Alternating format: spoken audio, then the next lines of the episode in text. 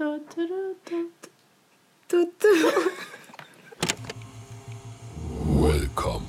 to this podcast. Eu não sei quem és, não sei o que queres. Se estás a pensar em processar-me, posso dizer que não tenho dinheiro, mas o que tenho são um especial set de skills. Skills que adquiri ao longo de uma longa carreira de deep dives na internet. Skills que fazem de mim um pesadelo para pessoas como tu. Se deixares as minhas conspirações em paz, isto acaba aqui. Não vou procurar-te, não vou atrás de ti. Mas se não as deixares em paz, eu vou procurar-te. Eu vou encontrar-te. E vou matar-te. Good luck. Also, quick side note, esqueci-me de fazer a apresentação porque estava demasiado excited para falar das teorias da conspiração. Mas eu sou a Sheila, a minha co-host é a Danina e that's it. Enjoy. Não. Não, estou bem excited para, hum, para o episódio 2. Estou tipo, Sim, puto, sim. nem sei onde começar. Pelo, I'm ini- so excited. pelo início. Mas não sei por qual das conspirações começar. Tenho duas conspirações, mas dentro de uma das conspirações há duas conspirações. É tipo subs. Ok. Uma tu já sabes e a outra é tipo the biggest. Já sei. Ah, pois sei, pois sei. The biggest e depois acabamos tipo funny. Ok. Ok, a primeira conspiração é sobre os aparecimentos em Fátima. Os milagres de Fátima. Como assim desaparecimentos? Não, aparecimentos. Ah, aparições. aparecimentos! Aparições, não era apareci... Ok. O que é que sabes sobre as aparições de Fátima? O que é que ouviste tipo, em criança? Tipo, eu acho que não conheço nenhuma sem ser aquela daquela música da, do dia 13 de maio. E apareceu. Como é, como é que é? Apareceu brilhando a Virgem Maria.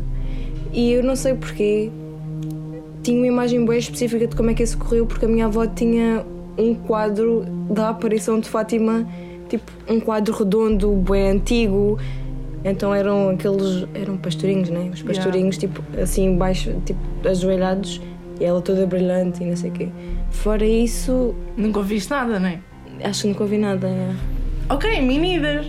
Mas, enquanto eu estava a fazer a pesquisa para o episódio, eu estava a encontrar um monte de teorias assim, meio softcore. E eu estava tipo, isto não é suficiente. Eu preciso de uma cena que parta o país. Tipo, vá contra tudo o que me ensinaram enquanto criança. As aparições de Fátima são aparições de aliens. Primeira teoria da conspiração. Vou dar vou dar o contexto da história para quem não é Isso está-me a religioso. dar assim umas luzinhas. Se calhar já ouvi. Exato, luzinhas, exato. Uhum. Aparições de Fátima. Quando é que isto começou? 13 de maio a 13 de outubro de 1917. Houve seis aparições. Quem são os envolvidos? Os três pastorinhos que toda a gente ouve falar.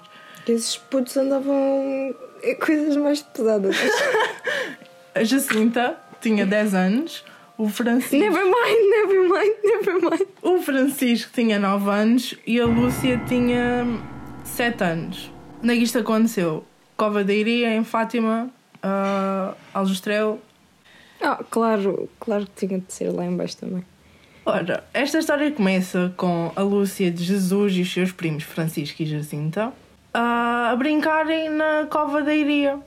E eis que afirmam ter visto uma mulherzinha muito linda e brilhante. Ah, ficaram para ser conhecidos como os três pastorinhos porque eram literalmente pastores. Era o trabalho das crianças na altura, porque o que é ser criança? I know. Aos videntes de Fátima, a quem Nossa Senhora do Rosário apareceu por seis vezes em 1917. Diz-se que foram escolhidos para receberem a mensagem que a Senhora, mais brilhante que o Sol, ah, pedia orações, sacrifícios e reparações das ofensas ao seu imaculado coração e a Deus. That's kind of selfish. It is! Esta história toda é tipo weird. Oops. A, a, a Lúcia foi dada a ver, ouvir e falar durante as aparições, enquanto a Jacinta só podia ver e ouvir. Não podia falar. E o Francisco só podia ver, não conseguia ouvir. Pois a irmã e a prima relatavam-lhe o que tinha ah, o que tinham ouvido. Na primeira aparição, o que é descrito são dois clarões, como relâmpagos, que chamam a atenção das crianças. Segundo a Lúcia, era uma senhora vestida toda de branco, mais brilhante que o sol. A sua face era indescritivelmente bela, mas não estava triste nem alegre, parecia só séria e um bocado austera. Bad vibes. Bad vibes. Vibe check. Trazia um ar de suave censura. As mãos juntas, como que a rezar, estavam apoiadas no peito e voltadas para cima. É daí que vêm os quadros todos e as imagens todas foi destas descrições. Ah, a Lúcia, no entanto, nunca pôde descrever os traços da fisionomia do ser que via, pois era impossível fitar o rosto celestial que ofuscava a sua visão. Ok, boomer. Ah, as crianças de tão próximas que estavam da aparição diziam que ficavam dentro da luz que ela espargia. É por isso também há muito essa imagem da Virgem toda brilhante, eles cobertos de luz. Ok. A senhora, nessa aparição, Nossa Senhora, disse à Lúcia: Não tenhais medo, eu não vos faço mal. Sou do céu e vim para vos pedir que venhais aqui seis meses seguidos, muito específico, no dia 13, a esta mesma hora. Depois vos direi quem sou e o que quero. Adoro uma aventura. Uma aventura na cova da iria. uma aventura na cova da iria. E voltarei ainda aqui uma sétima vez. No preciso momento em que disse isso, o ser proveniente do céu ergueu a mão, ergueu a mão para apontar o firmamento e continuou: Querei oferecer-vos a Deus para suportar todos os sofrimentos que Ele quiser enviar-vos, em ato de reparação pelos pecados com que Ele é ofendido. E de súplica pela conversão dos pecadores. Era uma pergunta. Ela estava a perguntar se eles aceitavam. E eles disseram que sim. E ela continuou: Ides, pois tens muito que sofrer, mas a graça de Deus será o vosso conforto. Tipo, she, she sounds scary as Bro, fuck bro, and like a bro. bitch. Espera só um bocadinho. Estamos a falar de crianças entre os 9 e os. Entre os 7 e os 10 anos. Entre os 7 e os 10 anos. E é a mais nova que conseguia falar com ela. Vem uma gaja e diz que eles vão sofrer. That sounds awful. I know. What the fuck? Continuou. Rezem um terço todos os dias para alcançarem a paz e o fim da guerra. Em seguida, começou a elevar-se serenamente, subindo em direção ao nascente até desaparecer. A luz que a circundava ia junto, como que abrindo caminho no firmamento. A segunda aparição foi um mês depois, no dia 13. As crianças viram novamente o clarão, que chamavam de relâmpago, mas na realidade era mais o reflexo da, da luz que se aproximava. Havia cerca de 50 pessoas que tinham ido até o local, porque eles tinham contado, para assistir este show. Diz-se que testemunharam o obscurecimento da luz do sol nos minutos em que antecederam a aparição. O topo da azinheira, coberto de brotos, curvou-se como sobre um peso, momentos antes de Lúcia falar. Durante o encontro do ser com as crianças, ouvia-se um sussurro semelhante a zumbido de abelhas. Este é o mesmo barulho descrito por boas pessoas que veem Flying sauces. flying saucers e aliens já estou só. É o mesmo barulho que é usado nos filmes de ficção científica desde a existência de filmes de ficção científica. Why? What's happening here? Esta senhora parece bem spooky. A Virgem Maria, nessa aparição, preveu e disse a Lúcia que Jacinta e Francisco iriam morrer em breve. That's not nice either. It's not nice either. Enquanto ela ficaria para cumprir os desígnios divinos. Ok, Jane. No final, o ser envolto na luz elevou suavemente da árvore vizinha até desaparecer a leste. As pessoas mais próximas do local notaram que os brotos da azinheira tombaram na mesma direção, como se as vestes da Virgem as tivessem arrastado.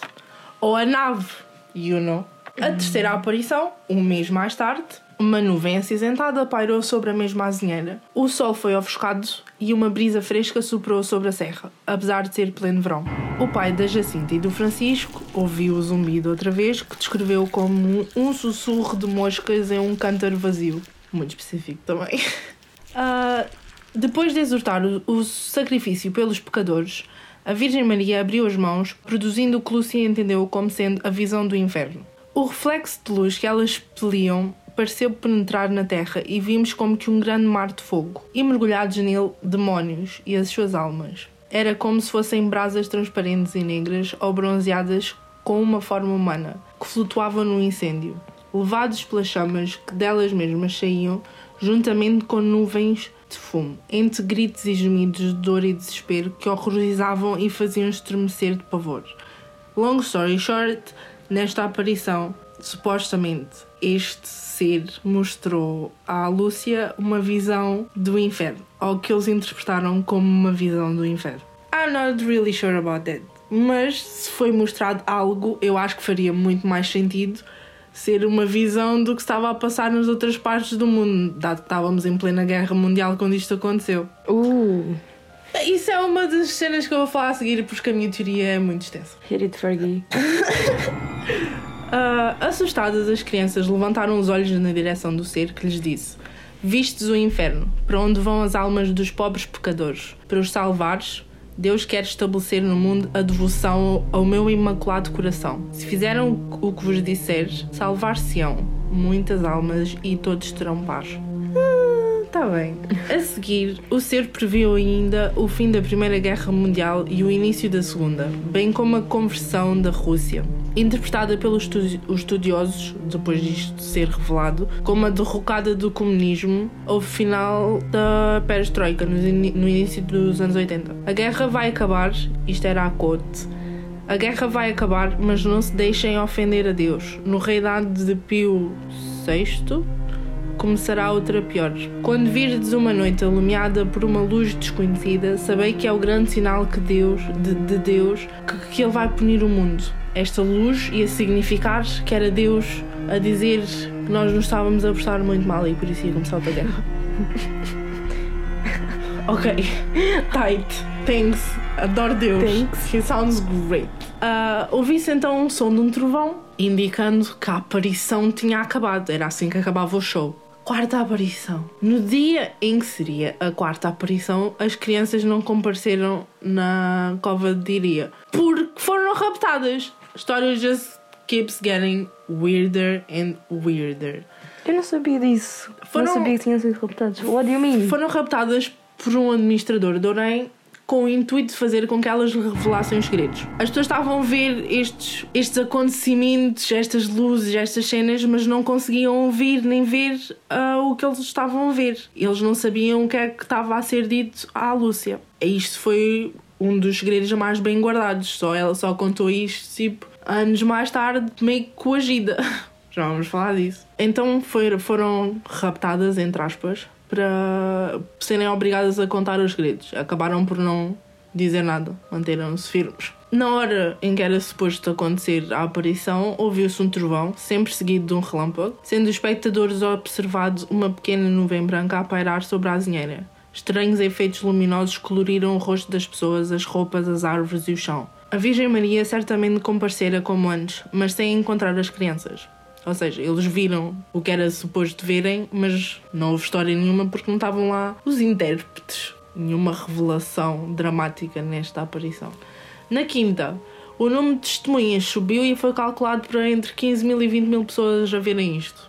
Graças. Essa multidão presenciou o súbito refrescar do clima, o empalidecer do sol, que nessa ocasião escureceu tanto que se podiam ver as estrelas, e uma espécie de chuva de pétalas ou flocos de neve. No contexto tipo ufológico, aliens, esta chuva que caiu é descrita também como cabelos de anjo. É uma substância que é descrita em, em aparecimentos de ovnis e avistamentos de flying saucers, naves, whatever, qualquer que seja. Cabelo de anjo ou algodão silicioso ou fribalvina é uma substância pegajosa e fibrosa relatada a estar em conexão com avistamentos de ovnis.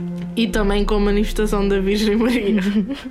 I What's going on here? tem sido descrito como, a como uma teia de aranha ou uma geleia. Possui, ah, por esse, Uh, possui esse nome pela sua semelhança com cabelos finos ou teias de aranha. Em alguns casos, a substância encontrada é, na verdade, teias de aranha, não é literalmente mais nada. Mas só acontecem nestas ocasiões. É esse o argumento utilizado. Ou acontecem mais frequentemente nestas ocasiões, sem razão. Nos relatos de cabelos de anjo afirmam que ele se desintegra ou evapora dentro de um curto espaço de tempo depois da sua formação. Uma teoria é que é criada a partir da água-neve do ar ionizado fora do campo eletro eletromagnético que envolve uma nave espacial. Vou repetir. Água-neve do ar ionizado fora do campo eletromagnético que envolve um UFO. What does that mean? Eu, eu sou de humanidades. I have no idea what that means. E eu de humanidades sou. Tipo, é uma. É uma, Eles estão a dizer que é uma reação que se dá. é uma reação química. O ar bate na, nessa nave, acho eu. O mais espantoso desta aparição foi a descrição de um globo luminoso que se movia lenta e majestosamente pelo céu, do nascente para o poente e depois em sentido contrário. Na altura foi descrito como um sol. Hum, agora já sabemos que o sol não anda aí a bailar, não é? Mas pronto. A última aparição é a mais tipo fucked up. Ah, em 13 de outubro culmi- culminou com o chamado Milagre do Sol. Surgiu uma luz, em seguida, a Virgem Maria sobre a mesma azinheira. Abrindo as mãos, nela refletiu raios solares enquanto se elevava no céu. O reflexo da sua própria luz projetava-se no sol. Sure. Nesse momento, Lúcia exclamou: Olhem para o sol. Não se via mais o sol. A religiosa descreveu a cena como o desenrolar de um filme. Três quadros foram mostrados sucessivamente às crianças, simbolizando os mistérios gozosos do Rosário, os dolorosos e, por fim, os gloriosos. Desculpa-me. Estou-me a rir por causa dos mistérios do Rosário. Exatamente! Mistérios gozosos do Rosário. Apenas ela viu todos os quadros, pois Francisco e Jacinta viram apenas o primeiro. E ela ainda disse que ao lado do sol viu a Sagrada Família, a Virgem Maria e o José, com o menino Jesus ao colo. É a imagem dos quadros das velhotas agora. Veio daí que veio a arte toda, ok, por causa de uma mida de 7 anos. Os registros ah, destes aparecimentos são, na maioria, feitos pela Igreja. São feitos pelo Vaticano, são feitos pela Igreja Portuguesa, são feitos por católicos. E descrevem a cena, obviamente, com f- traços religiosos. É a única interpretação que foi feita porque foram essas as pessoas que interpretaram na altura. Claro. E E, que outra, e que outra justificação é que tu poderias dar naquela altura? Well, durante a visão da Sagrada Família, José e o Menino Jesus ah, teriam abençoado a multidão, fazendo três vezes o sinal da cruz. É tipo dizer Maria sangrenta três vezes ao espelho. A Virgem Maria e Jesus apareceram com feições de dor, a caminho do que se julgou ser o Calvário. Enquanto as crianças assistiam a esta cena, a massa, calculada entre 70 mil e 80 mil peregrinos, testemunharam o milagre do sol. Chover intensamente naquele dia e ainda chuviscava durante a, a- a aparição.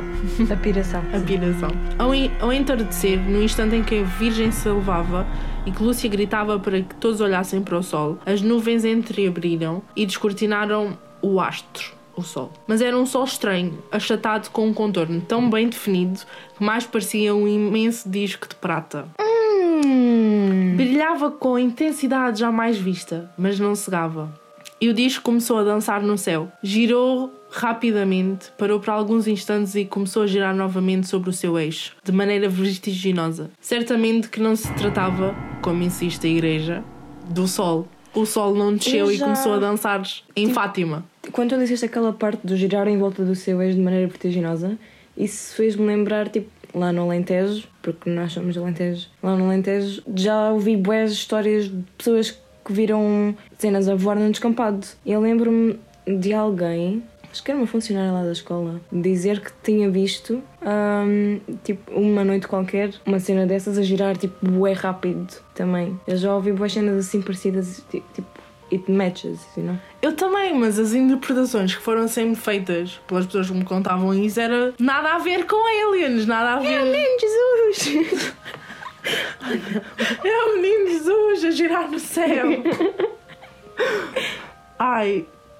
Segundo os historiadores, entre eles o português António Augusto Borelli, as bordas daquele disco de prata tornaram-se escarlates e ele deslizou como, como um redemoinho, espargindo chamas de fogo. Jorravam cascatas de luzes verdes, vermelhas, azuis e violetas, de variadas tonalidades que se refletiam no sol, nas árvores, nos arbustos, nas roupas e nas próprias faces das pessoas. Um disco voador está a sobrevoar uma árvore e a mandar luzes de todas as cores para o chão. Claramente que não era o sol, mas ok, milagre do sol, sure. Executando um movimento ilógico, o objeto tremulou e sacudiu antes de baixar a sua altitude significativamente, voando em zigue-zague sobre a multidão apavorada. O disco então parou por alguns minutos, como se se concedesse um intervalo de descanso para os espectadores, para logo em seguida recomeçar os movimentos e emitir mais luzes flamejantes. Após a nova pausa, a dança recomeçou, tão magnífica como antes. O Milagre do Sol, como foi rotulado nesse excepcional espetáculo de luzes. Tipo, porquê que os aliens já não fazem isso? Tipo, deviam dar pull-up nessa. nessa cena. Maybe they do, e nós só não estamos a ouvir. Este show durou 12 minutos, ao final do qual o disco retomou o ponto inicial e assumiu o mesmo fulgor de antes. O ciclo das aparições terminou dessa forma em Fátima para deixar uh, um legado religioso até hoje explorado pela Igreja. O Milagre do Sol foi inteiramente documentado pelo repórter Avelino de Almeida do jornal O Século, que tinha uma, uma maior circulação em Portugal na época. A Almeida publicou uma reportagem sobre o acontecimento na primeira página da edição de segunda-feira seguinte, 15 de outubro. O título era um, Ainda sem os contornos religiosos que a Igreja lhe deu depois, porque os relatos não aconteceram no ano em que isto aconteceu. A Igreja teve muito tempo a endrominar este esquema todo. O título dessa primeira notícia saída sobre o gajo que documentou o aparecimento chamava-se Coisas Espantosas, como o sol bailou ao meio-dia em Fátima. Durante um curto espaço de tempo, depois dessas aparições, Francisco e Jacinta, sobretudo esta última, tiveram cada qual diversas visões. No final de, 1900, de outubro de 1918, adoeceram quase ao mesmo tempo. Levada a Lisboa, Jacinta ficou em orfanato junto da igreja de Nossa Senhora dos Milagres, sendo depois transferida para o Hospital Dona Estefânia. No, no orfanato foi assistida pela Madre Purificação Godinho. que se eu fosse madre também escolhia um nome tipo Purificação de Godinho. Uma vez, oh meu Deus, uma vez no meu primeiro trabalho no call center, falei com uma mulher que disse que se chamava Purificação. Eu entendi putrificação e chamei-lhe putrificação. E só depois é que me percebi, é que me percebi que isso não era o um nome, o um nome de pessoa, que isso era um nome que não queria dizer, era completamente o contrário de purificação. Eu agora lembrei-me disso, continua, desculpa. Ai, senhora putrificação. Ela não soube, ela disse só puri, purificação. Ai, peço desculpa. Right, go on. No hospital, a Virgem Maria, nessas visões, anunciou a Jacinta o dia e a hora em que ela ia morrer, 20 de fevereiro de 1920. E depois o Francisco também morreu, como previsto. Primeiro... Mas, ficou, mas ficou uma, não foi? Hã? Espera, morreu o Francisco, morreu a Jacinta. E ficou a Lúcia, porque ficou era, a Lúcia, tinha é. sido destinada a contar a história, I guess. Mas, primeira teoria, aliens e Fátima, o que é que achamos? I mean, para mim faz mais sentido do que aparecer uma mulher em cima de uma azinheira. Isso sou eu. Faz-me bem mais sentido que sejam aliens do que uma mulherzinha brilhante no céu que queria que nós sofrêssemos todos e que voltássemos a acreditar em Deus para salvar o mundo. Just saying. Doesn't make a lot of sense. Mas a segunda parte desta teoria é o que eu estou mais excited porque é a parte mais real e nem sequer é a teoria e tipo, quero bem que me processem. Fucking processem! A vida de Lúcia. Ela, a seguir a estas aparições, foi levada para viver em asilo. Why? Exato.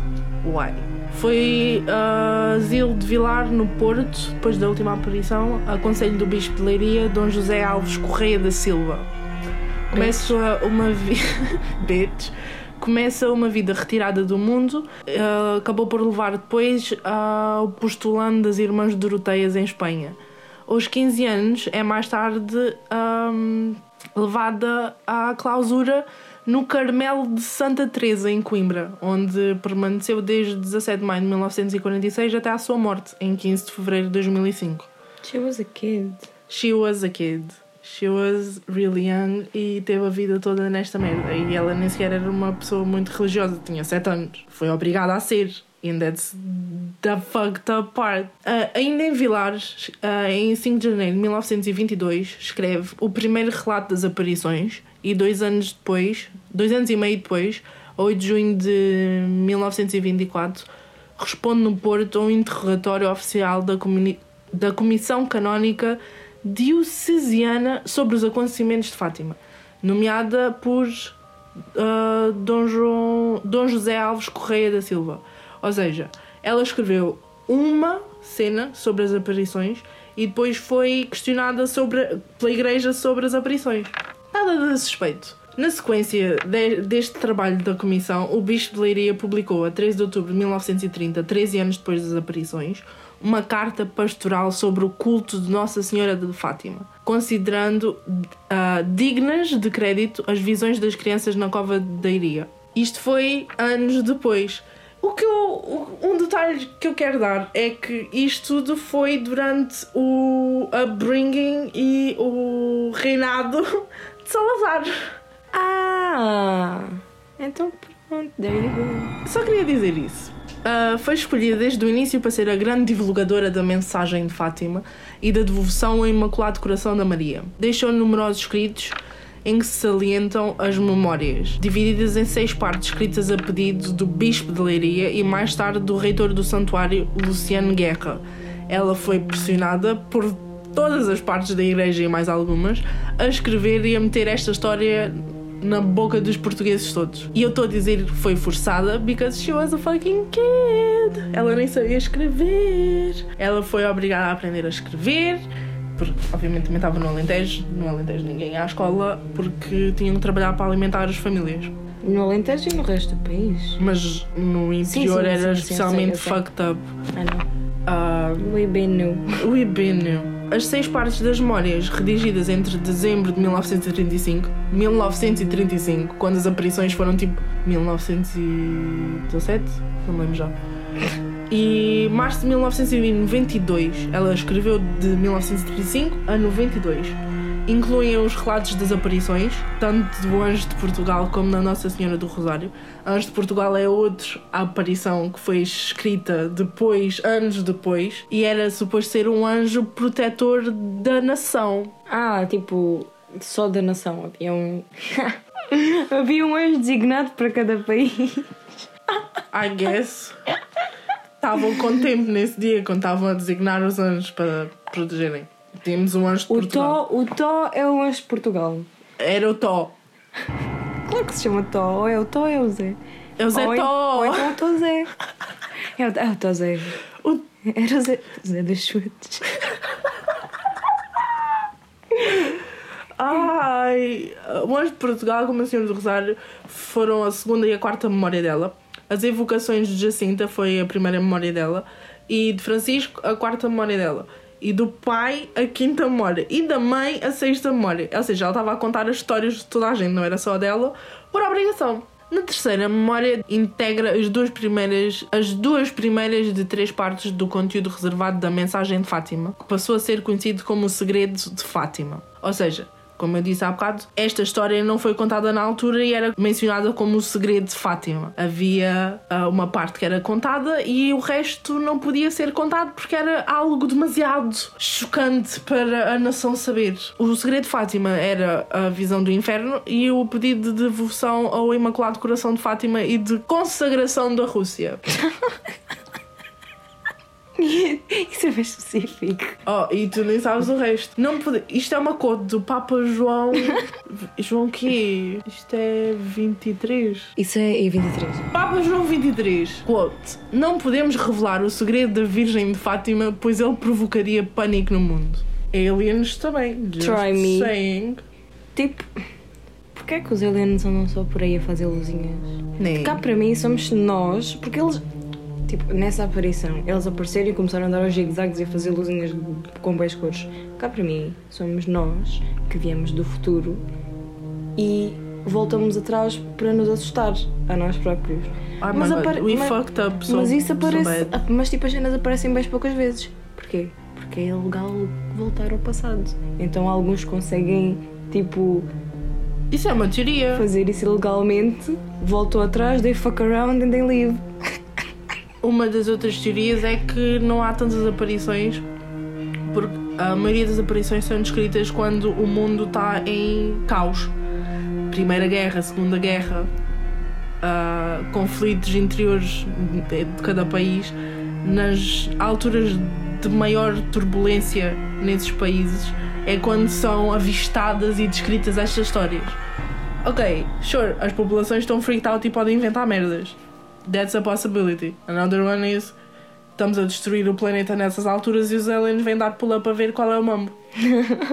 Ou isso, ou isso. O que me faz bem sentido. E essa visão do inferno ser os aliens a dizerem: Olha, estão a ver o que estão a fazer? Don't do that. E eles: Ah! Não! Era, era, era bom." o inferno. Era o inferno. Bora só dizer a todos para rezar. Vamos salvar o mundo a rezar. Oh, God. Ela foi condenada ao purgatório. Diversas razões levaram-na a manter o, silêncio por duas décadas. Entre elas, a pressão exercida pelo Conselho do Arcipreste do Olival, especialmente pelo padre Faustino José Jacinto Ferreira. Oh my god, odeio o nome dele. Em 1941, Jacinto Ferreira ordenou a Lúcia que escrevesse tudo o que se lembrasse a respeito da vida da prima para a edição de um novo livro sobre Jacinta. Assim foi como ela começou a escrever a terceira parte do manuscrito, a relatar as impressões que as aparições causaram no espírito da prima. Só mandar mais lenha para a fogueira católica. Mais lenha, mais lenha, estamos fixe. O, o relato é datado de 31 de agosto de 1941 e, por causa disso, a comunidade católica ficou surpresa. O cônego Galamba de Oliveira consta que Lúcia não contara tudo nos documentos anteriores e incitou o bispo de Leiria a ordenar à Lúcia para ela escrever ainda mais.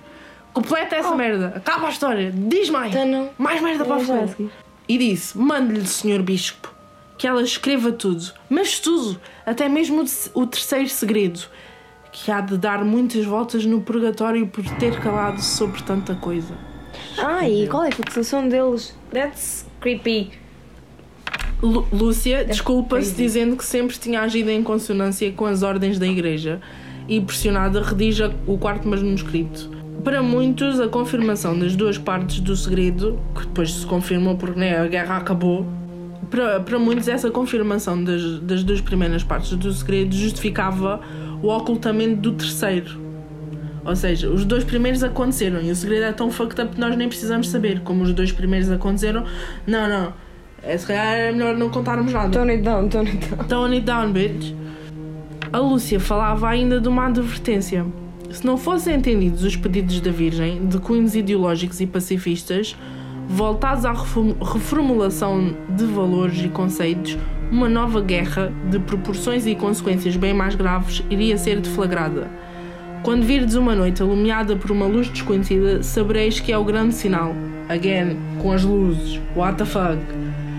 Na noite de 25 de janeiro para 26 de janeiro de 1938, uma intensa luminosidade explicada pelos astrónomos como uma provável aurora boreal foi vista em todo o céu da Europa entre as 20h45 e 1h15 da manhã, com breves ah, pausas.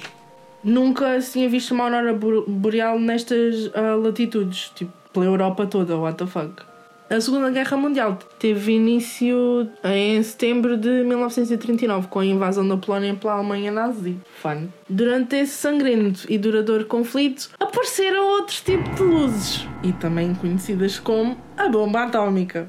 Just saying, um alien prever que iam haver luzes ah, a dar o início de uma nova guerra mundial e depois ter aparecido a bomba atómica Bro, éramos nós. Nós é que estávamos a fazer isso, não eram aliens. Parece-me muito mais provável. A Segunda Guerra praticamente acabou com a explosão ah, da, das bombas sobre Hiroshima e Nagasaki em 1945. E esta conspiração que eu queria falar sobre a Lúcia era exatamente sobre a maneira como a Igreja usou as aparições de Fátima. Isto não é bem uma teoria da conspiração, mas é uma teoria da conspiração porque a Igreja vai-me processar. Mas isto deu-se tudo sobre. As aparições deram-se sobre a guerra, a Primeira Guerra Mundial entre 1914 e 1918, foi quando foi a guerra, e as aparições foram 17. Estávamos no auge. Portugal em 1917 era governado por Bernardino Luís Machado. Estava à mercê das fações políticas e à beira do totalitarismo. Implantou-se uh, definitivamente em 1928 com o Salazar. Salazar, é. Antes disso, do Salazar, o clima já era instável, nós não estávamos fixos na altura. Haviam crises financeiras, havia agitação política, havia a ditadura, a ditadura do ministro João Franco, o assassinato de Dom Carlos, a revolução que se estabeleceu a, a República e a Constituição de 1911. Depois, com isso, veio o declínio da religião. Uh, embora o povo português permanecesse fiel à Igreja Católica, o governo provisório, a fim de estabilizar a economia e a estrutura social do país, determinou a expulsão de jesuítas e a extinção dos conventos. Legislou sobre o divórcio e decretou a separação da Igreja e do Estado. Ou seja, o que eu estou a tentar dizer é que o aparecimento, o aparecimento, as aparições de Fátima não foram só um, umas aparições interessantes. Isto foi usado como leverage. Isto foi usado para voltar a meter a Igreja no Estado. Isto foi usado para consolidar mais tarde a ditadura de Salazar. Isto teve todo um propósito não católico por trás. Nós fizemos muito dinheiro e continuamos a fazer muito dinheiro com as aparições de Fátima e com o que se passou em Fátima. Abertamente hostil à Igreja, o Estado acabou por romper as relações com Roma em 1913 e disseminou uma ampla campanha de propaganda anticlerical. As propriedades eclesiásticas foram confiscadas, as congregações dissolvidas e o clero era tratado praticamente como uma casta inferior. E isto mudou completamente com este fervor. Os governos tornaram-se opositores às crenças religiosas tra tradicionais, qualificando-as frequentemente como meras superstições. Again, desconstruímos tudo o que tínhamos mudado. Vamos voltar Deus, pátria E família. e família, whatever. Foi a consolidação do Estado Novo em 1930. A mitologia de Fátima foi enriquecida, foi consolidada com as histórias e depois com a introdução de símbolos nacionalistas na, no meio da história. É a Nossa Senhora de Fátima, é o Anjo de Portugal, é o rezar para nos salvarem da guerra, é. Hum, just saying, it's fucking weird. E isto não é uma teoria da conspiração, é real e a igreja é problemática, assustadora e scary. Não é preciso ter muitos neurônios para chegar a essa conclusão e eu já tenho poucos. Portanto, Ou seja, ah, símbolos nacionalistas como o Anjo de Portugal transformaram a Fátima, que foi transformada de anti- anti-republicana porque era contra a república estava instaurada, a anticomunista, com a introdução a posteriori das profecias condenando a Revolução Bolchevique e alertando quanto ao deflagrar, deflagrar da Segunda Guerra Mundial. Isto foi muito político e Fátima tornou-se, depois de ser anti, anti-república, tornou-se anticomunista e era uma forma da ditadura permanecer. nem acredito que a Fátima era uma faixa. Ora bem, aí chegamos. A teoria da conspiração é que a Santa de Fátima foi e nunca deixará de ser a Nossa Senhora do Fascismo, meus amigos. Oh my god. Já para, tipo, já para não falar do negócio que isso, que isso é. Exatamente. Para além das motivações políticas, houve motivações monetárias. Foi um, um play fantástico da parte de quem estava no governo da altura. Foi um play fantástico da parte de quem estava na, na frente das igrejas de Portugal na altura, do Vaticano. Foram todos cinco estrelas, excelentes atores e foderam provavelmente ah, uma geração. Thanks, I hate it. Em 1945, numa carta dirigida ao cardeal Manuel Gonçalves, a partir do convento onde permaneceu enclausurada desde as pretensas aparições, a Lúcia declarou, e passo a citar, Salazar é a pessoa por ele escolhida, Deus, para continuar a governar a nossa pátria. É a ele que serão concedidas a luz e graça para conduzir o nosso povo pelos caminhos da paz e da prosperidade. Lúcia foi utilizada para fazer endorsing a Salazar, usando Deus como pretexto. Porquê que, tipo, Nossa Senhora do Fascismo is right. I didn't know about this. I mean, tipo, Se tu não soubesses, sabia. tu não soubesses o sabia. deep dive que eu tive que fazer para encontrar cenas sobre isto e o, o facto deles não terem contado esse segredo. Não, this, this is fucked up. E Nossa Senhora de Fátima é. fascismo. Just saying. Oh my god. Mas pronto, para melhorarmos um bocadinho a situação, a minha segunda ou terceira conspiração é sobre o final do Batatune.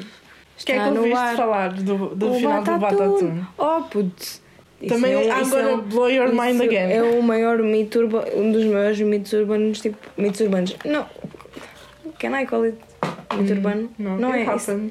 Não, tipo. Mas é, foi tratado como um mito urbano durante aí 15 anos. Ah, yeah, claro que sei. Tipo, eles chatearam-se, andaram à porrada e o Batatune acabou. Well, Tipo, depois disso lembro-me de ver mais cenas, mas. I mean, acho que não sei mesmo, mesmo, mesmo o que aconteceu. ok. Vou dar, vou dar o contexto tipo de, do programa.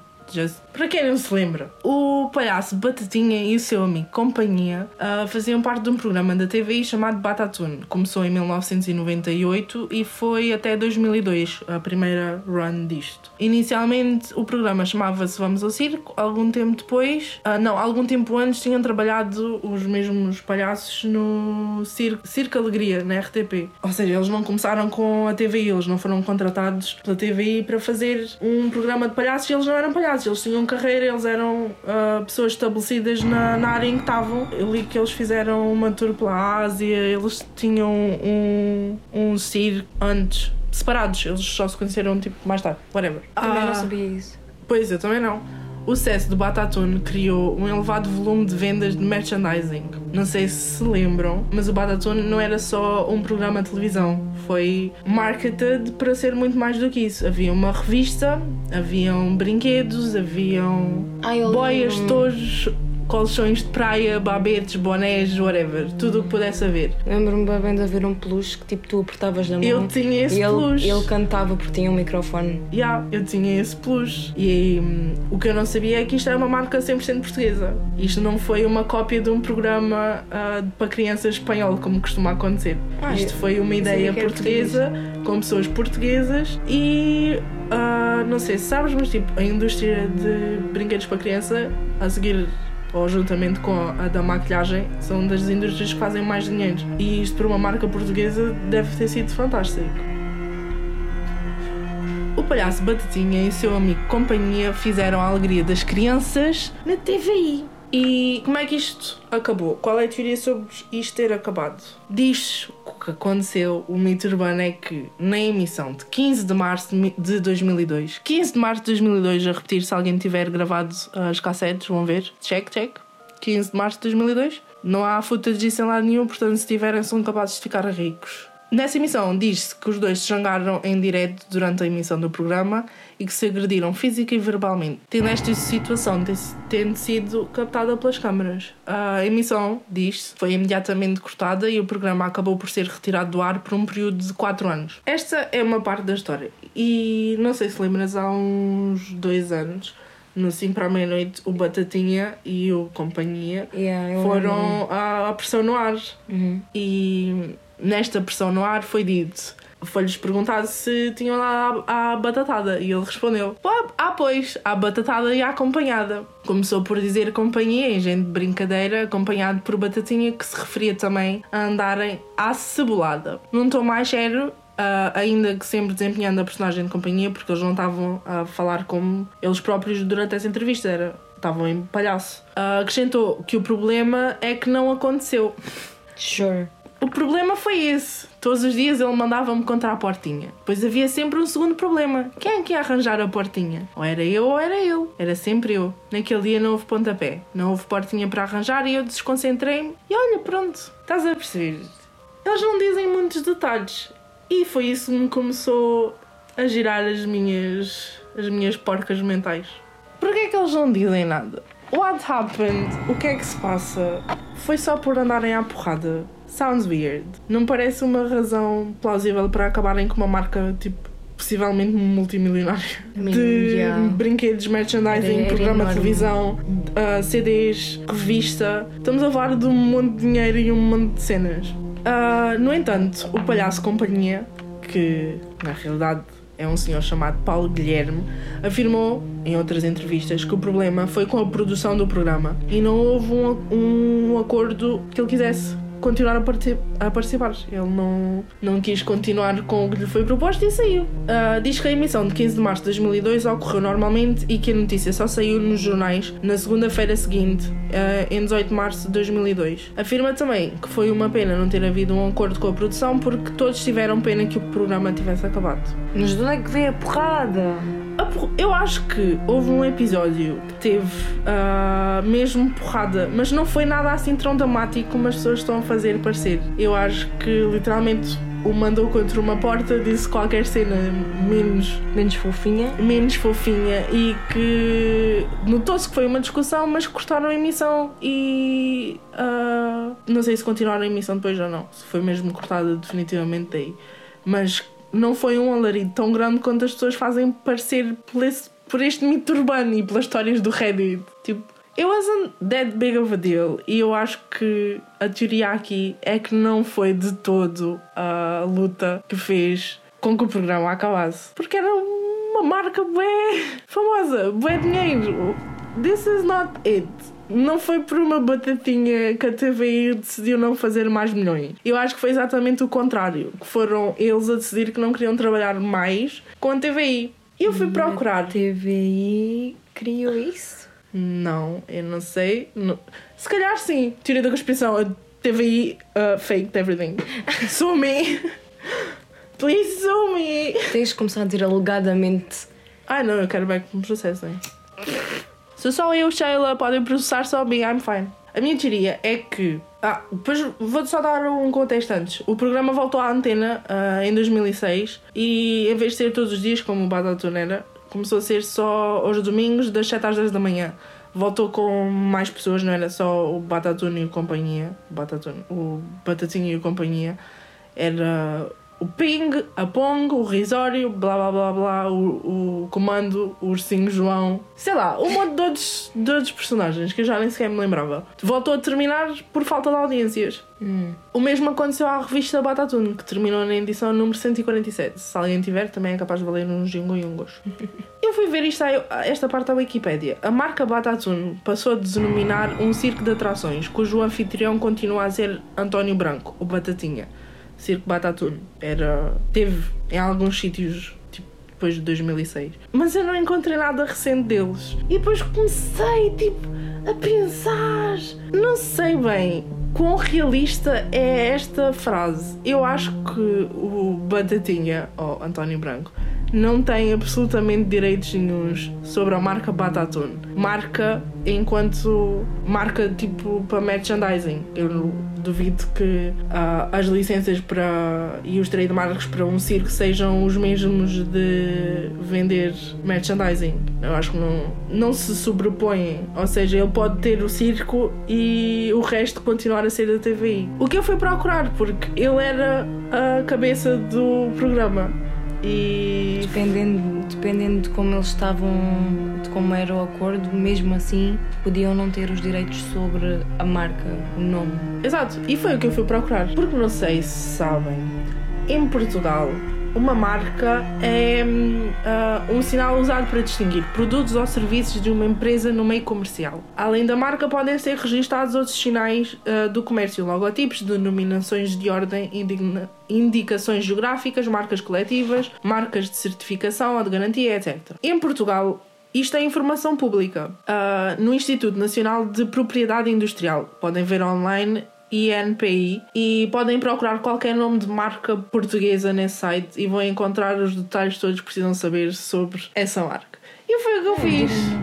Procurar Batatune. Porque me pareceu um bocadinho tipo, estranho o facto dele sair da, daquilo só porque tinham dado à porrada. Eu acho que foi mais um conflito de interesses em relação a onde o programa estava a ir, ah, às coisas que estavam a fazer, ao facto deles provavelmente não estarem a ganhar o que deviam estar a ganhar quando estavam a fazer esse programa. E foi à procura. Existem quatro resultados publicados ah, em relação à marca Batatune. Em ah, 1999 foi registada a primeira vez. O titular é TVI Televisão Independente SA. Em 2000 foi registada e foi recusada por Rui Carvalho Azevedo e Filhos, que eu fui procurar depois e faz. ah, e é uma marca de confecção de vestuário exterior em série. Vila Nova de Famalicão. Ou seja, Então passou da TVI para a marca. não, isto foi recusado. O que eu acho Ah, bem recusado.